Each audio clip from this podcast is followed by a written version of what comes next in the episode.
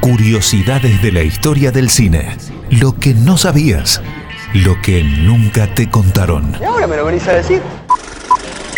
101 Dálmatas y Peter Pan son las únicas dos películas de animación de Disney en el que están representados ambos padres y no mueren en el transcurso de la historia.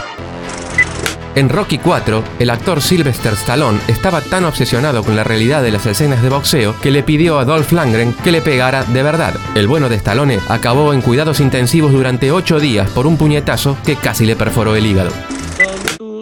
Los buitres de la película El libro de la selva de Disney estaban inspirados en personajes reales. De hecho, estos estuvieron cerca de ponerle sus voces a los mismos, pero John terminó convenciendo a Paul, George y Ringo de no hacerlo. Sí, las aves estaban inspiradas en los Beatles.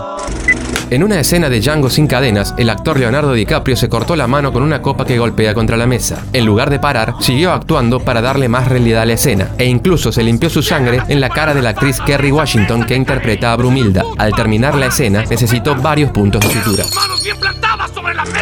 ¿Qué quieres saber realmente? En el libro de Stephen King, Sueños de Libertad, el personaje de Red, que en la película es interpretado por Morgan Freeman, es en realidad un irlandés de piel blanca. Durante la película, Red dice en forma sarcástica, quizás es porque soy irlandés, lo que es un claro guiño al cambio del personaje no del libro a la película. mínima idea de lo que eso significa.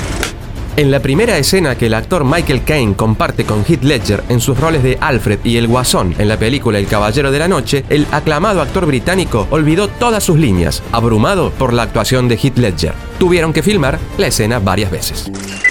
En la película Operación Dragón, los movimientos de lucha de Bruce Lee eran tan rápidos que en muchas ocasiones tenían que ralentizar las escenas en postproducción para que fueran perceptibles en la pantalla. En la película Alien, el octavo pasajero, el director Ridley Scott no avisó a los actores que una criatura iba a salir explotando el abdomen de uno de los personajes para conseguir reacciones auténticas. Parece que la idea funcionó, ya que la actriz Veronica Cartwright acabó desmayándose.